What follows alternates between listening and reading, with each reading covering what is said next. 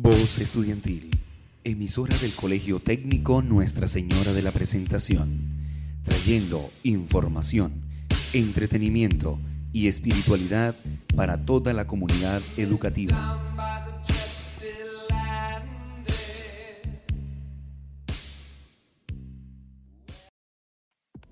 Buenos días, oyentes de la emisora Voces Estudiantiles. Están escuchando el programa de jóvenes ambientalistas, el cual lo conforman Tania Ardila, Luz Torres, Dana Carvajal y quien les habla, Saray Ruiz.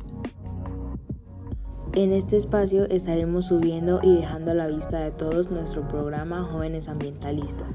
Esperamos su apoyo a nuestro programa y que se conecten para recibir información sobre nuestro amado medio ambiente. Sintonicen los martes a las 9 de la mañana. Los esperamos.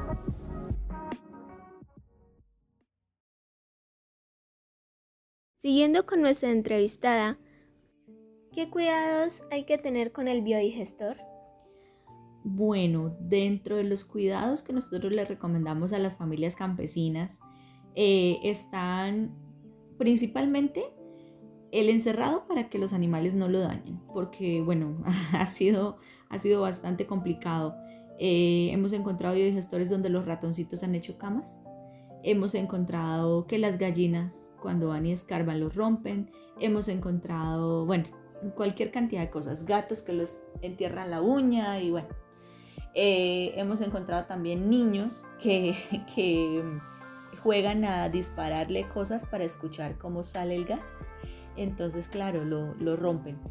Este, fuera de eso, fuera de un correcto aislamiento, eh, otro de los cuidados que necesitamos tener es cómo se hace el aseo de la cochera, porque si se usa pues productos como el cloro, pues eso va a matar las bacterias. Entonces lo que nosotros les recomendamos a las familias es que utilicen métodos para la, em, para la limpieza que no incluyan este tipo de materiales, ¿sí?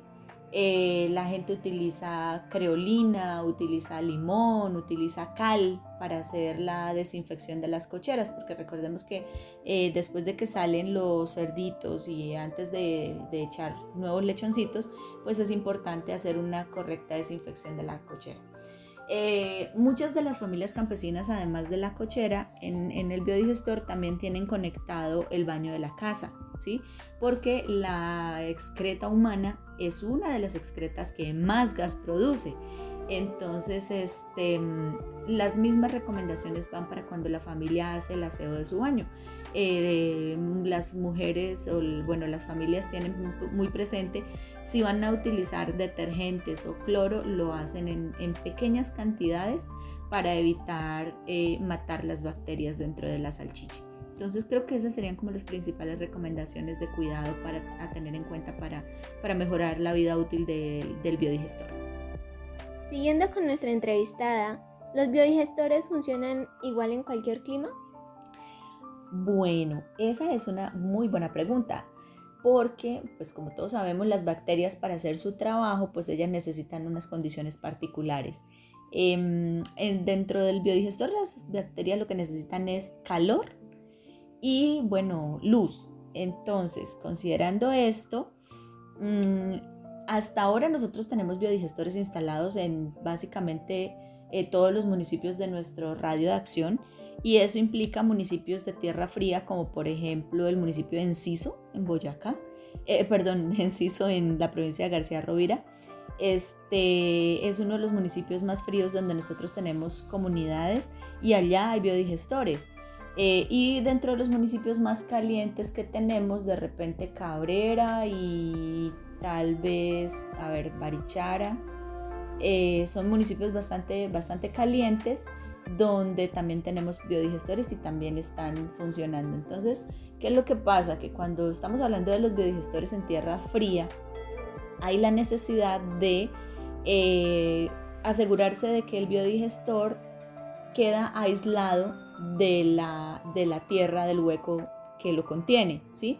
Entonces lo que hacemos es utilizar eh, lonas o plástico o polisombra, tela de encerramiento, eh, bueno, cualquier elemento, cualquier cosa que nos ayude a dejar como una, como una protección para que el biodigestor no esté directamente en contacto con las paredes de tierra. Eso la ayuda muchísimo para ayudar a conservar la temperatura dentro de la, de la salchicha y de esa manera pues eh, mejorar las posibilidades o la, digamos la, la, producción de gas porque las bacterias se mantienen trabajando juiciosas. Lo otro que hacemos es que el biodigestor, o bueno, el éxito del, del biodigestor también radica en un, yo decía hace, hace pues antes decía, eh, un buen encerramiento pero también un buen techado.